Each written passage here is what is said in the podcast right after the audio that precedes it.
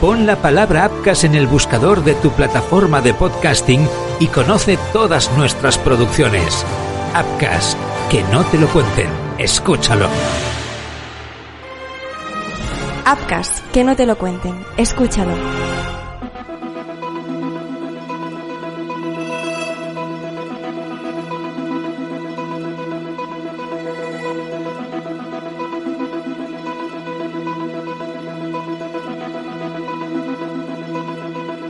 24 de agosto de 2017. Pantano de Susqueda, San Hilari de Sacalm, Girona. Una pareja de 21 y 23 años pasean por el pantano haciendo una ruta en kayak que se alarga toda la tarde hasta que acaban durmiendo en el coche. Lo que parecía un plan más de verano se convierte, sin embargo, en una pesadilla. Paula Más y Marc Hernández han desaparecido. No queda un solo rastro de ellos desde media mañana. Entonces sus nombres empiezan a aparecer por todos lados. No queda un solo rincón del pantano sin peinar. Toda España está pendiente de uno de los casos más célebres y terribles de la historia reciente de nuestro país. Hola, mi nombre es Marc Truco. Bienvenidos a Crímenes Ibéricos, el podcast donde van a parar los casos más negros de la historia de España. Empezamos.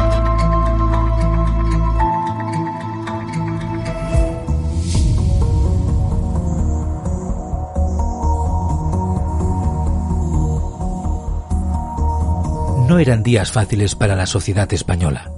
Tan solo unas dos semanas antes se había cometido uno de los mayores atentados de todos los tiempos en las Ramblas de Barcelona.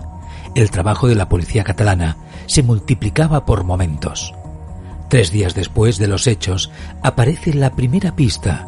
Tras una angustia enorme para las dos familias, de repente, el 27 de agosto de 2017, se halló el coche de Paula en el fondo del pantano y tan solo un mes después de la desaparición, el 26 de septiembre, llegó el turno del cadáver de la joven. Este se encontraba atrapado entre unas rocas debido a que el nivel del agua había bajado entre dos y tres metros. Días después se realizó la autopsia y ésta no dejaba lugar a dudas. Muy probablemente se trataba de un asesinato, ya que Paula había recibido un tiro en la cabeza que la había fulminado. Aún así, y este es un dato relevante para la resolución posterior, esta autopsia no era del todo concluyente. Tiempo después, y aún por la misma zona, apareció el cuerpo de su compañero Mark. Este portaba una mochila con una piedra, lo cual era nuevamente significativo, ya que probablemente había sido colocada expresamente para que su cuerpo se hundiera hasta el fondo del agua. Tanto Paula como él fueron hallados absolutamente desnudos. Era algo previsible, teniendo en cuenta el tipo de asesinato que se había producido.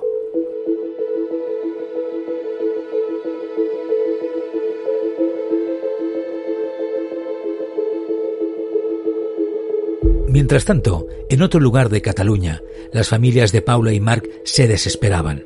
La pareja de jóvenes, por suerte, había advertido de sus intenciones en cuanto a la escapada. Eran novios desde hacía un par de años y tenían la confianza para decirle a sus familias y amigos que pasarían un día en el campo y dormirían en el Opel Zafira de los padres de ella. Al encontrarse el vehículo, este tenía las llaves puestas, la primera marcha accionada, la ventana del conductor abierta y el freno de mano quitado. Los asientos delanteros estaban hacia adelante y los de atrás abatidos. Llevaban una especie de colchoneta para pasar la noche, pero nunca pudieron regresar.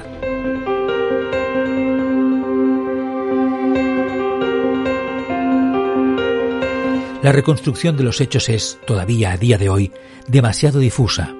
Los padres de Paula empezaron a preocuparse cuando ella no respondía a los mensajes ni a las llamadas el mismo día 24. Esto no era propio de ella, ya que solía ser una chica muy responsable. Las pruebas que recolectó la policía permitieron saber que ambos estaban vivos a las nueve y media de la mañana, ya que sacaron dinero de un cajero automático cuya cámara de seguridad les grabó. Poco después entraron en el restaurante La Parada del Pasteral y tomaron algo. Ese fue su último rastro.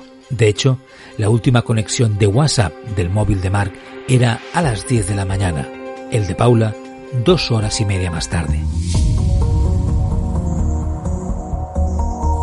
Tras los primeros meses de investigación en el entorno de las víctimas para encontrar algún móvil o pista, lo que no pudieron conseguir, los investigadores dedujeron que la pareja se encontró con la persona o las personas no adecuadas, probablemente unos desconocidos, que los mataron y arrojaron al pantano con la intención de que sus cuerpos nunca más salieran a la superficie.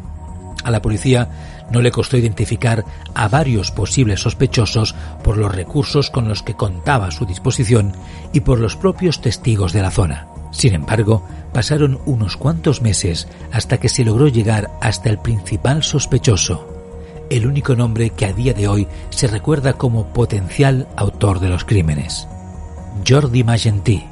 Su detención se produjo el 25 de febrero de 2018 y duró nueve meses de prisión preventiva hasta que finalmente el sospechoso abandonó su celda. Jordi era un pescador y se había convertido en el principal sospechoso del doble asesinato. A pesar de que las pruebas eran escasas, ya que no había ninguna cámara que lo grabara asesinándolos, ni testigos, ni restos biológicos suyos en ningún sitio, ni siquiera tenía el arma del crimen. La realidad es que el caso sigue demasiado abierto.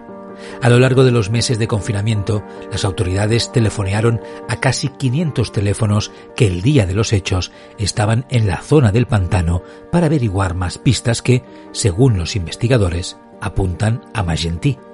En una primera declaración, Magentí confesó que había estado en la zona del crimen, pero cuando Mark y Paula ya habían fallecido y la búsqueda de los cuerpos estaba en marcha. Pero poco más tarde, la policía advirtió un cambio de versión de los hechos demasiado sospechoso. Además, ante un juez declaró que había oído tiros, pero en dirección contraria a la que señalaban los testigos que también los oyeron. Así pues, la policía dedujo que Magentí estaba en la zona del crimen el día y hora que pasaron los hechos. Aparte de todo esto, otra prueba que inculparía a Jordi Magentí tendría que ver con la mochila que llevaba ese mismo día Mark. Tal y como ya sabemos, esta contenía una piedra con un nudo que, según el perito, pertenecía a un tipo muy común en el ámbito de la pesca y que sólo podía ser realizado por un pescador como el propio Magentí. Por si no fuera poco, los instructores del caso concluyeron que la piedra de la mochila de Mark era compatible con los escombros de la zona de Rierica, una zona que según los expertos en hidrodinámica fue desde donde probablemente fueron tirados los cadáveres al agua y desde donde estaba el sospechoso pescando el día de los hechos. De nuevo, todo coincidía, pero nada acababa de ser definitivo.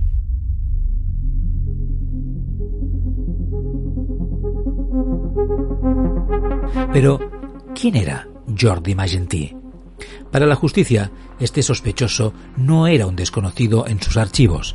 Se trataba de un antiguo criminal que ya había estado en prisión anteriormente por haber matado a su pareja el año 1997. Además, durante una investigación de su perfil, se descubrió que Magentí tenía pensado fugarse a Colombia y, de hecho, ya había sacado el dinero de todas sus cuentas bancarias y comprado los billetes de avión.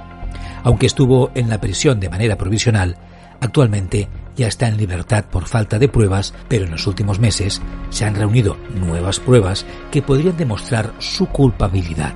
Recordemos que este caso sigue con más vida que nunca.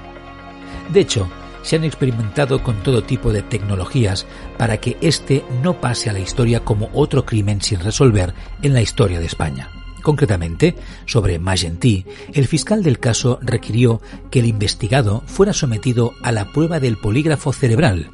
Esa solicitud se realizó en marzo de 2019, pero ¿a dónde pretendía ir a parar?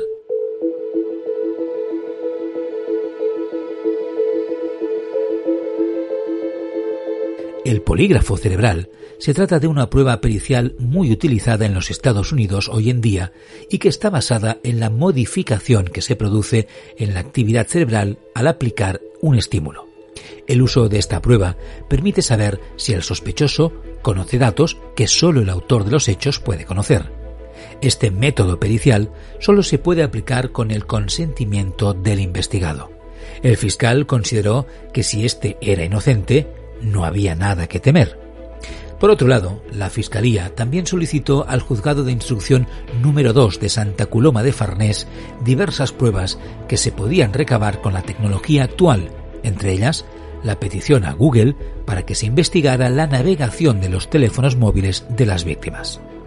Asimismo, también se propuso realizar pruebas para determinar la ubicación desde donde los testigos oyeron los tiros.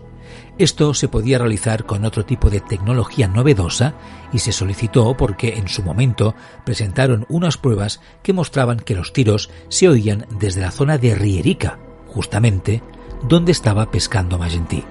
Sin embargo, esta propuesta no fue admitida a trámite por el juez ya que la consideraba poco rigurosa y poco científica.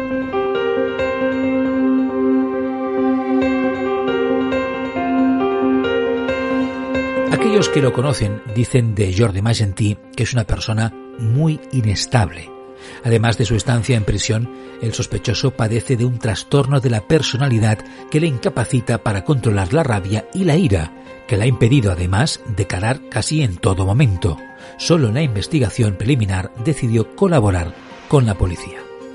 Sin embargo, familiares cercanos como Gaspar Gamell, tío del acusado, aseguran que su sobrino les había prometido arrodillado y llorando que no había matado a la pareja de jóvenes a pesar de toda la retaíla de pruebas que continuamente iba reuniendo la policía. Gamell, además, estaba absolutamente convencido de su inocencia, ya que tras asesinar a su primera mujer, María José García Fernández, cuando ella acababa de cumplir los 35 años, Jordi Magentí estaba totalmente arrepentido y juró por Dios que jamás volvería a hacer algo así. Pero juramentos y promesas a un lado, la policía no cree la versión de Jordi. De hecho, los pesos pesados de la investigación consideran aún a día de hoy que con todos los indicios solo Magentí pudo cometer el crimen. Esta conclusión se basa en todas las pruebas circunstanciales que ha ido recabando la policía y que únicamente señalan al propio Jordi, es decir, de todos los seres que se encontraban por el área el día y la hora de los hechos, solo se encuentran incongruencias en Jordi Magentí.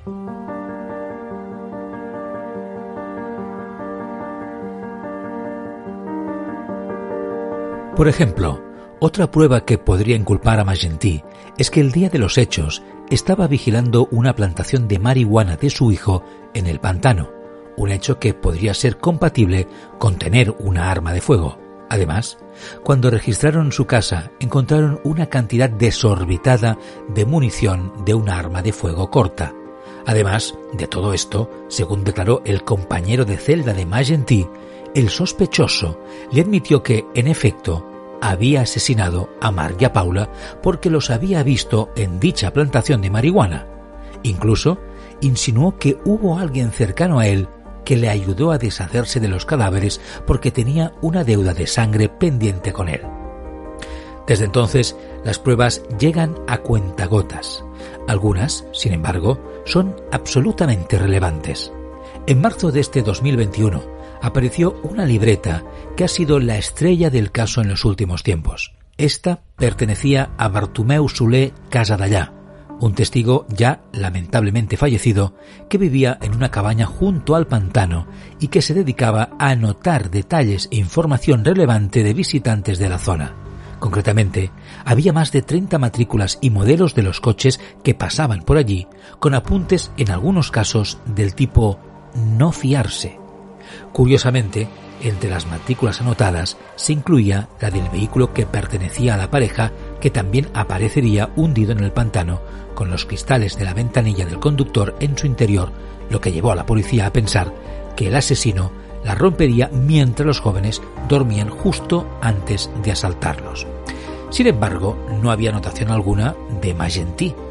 Pese a contar con antecedentes, si es que realmente pasó por esa zona, no resultó excesivamente sospechoso para Bartumeu Sule.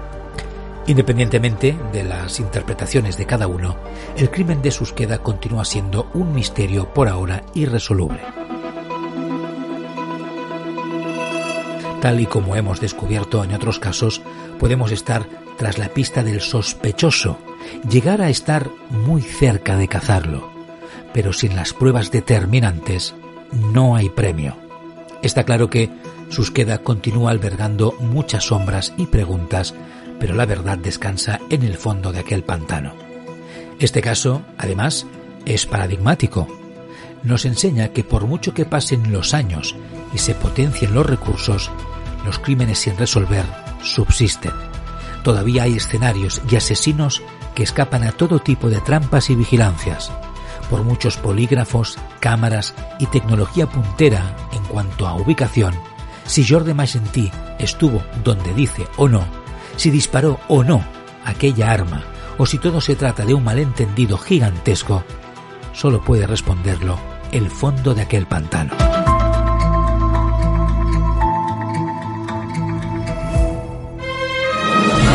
Apcas.com presenta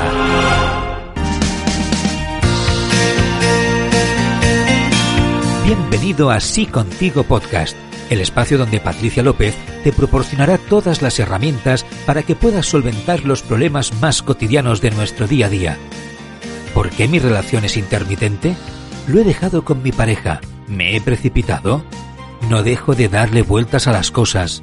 ¿Por qué mi trabajo me supera? Encuentra todas las respuestas y mucho más en Sí Contigo Podcast. Y recuerda, hasta el camino más largo comienza por el primer paso.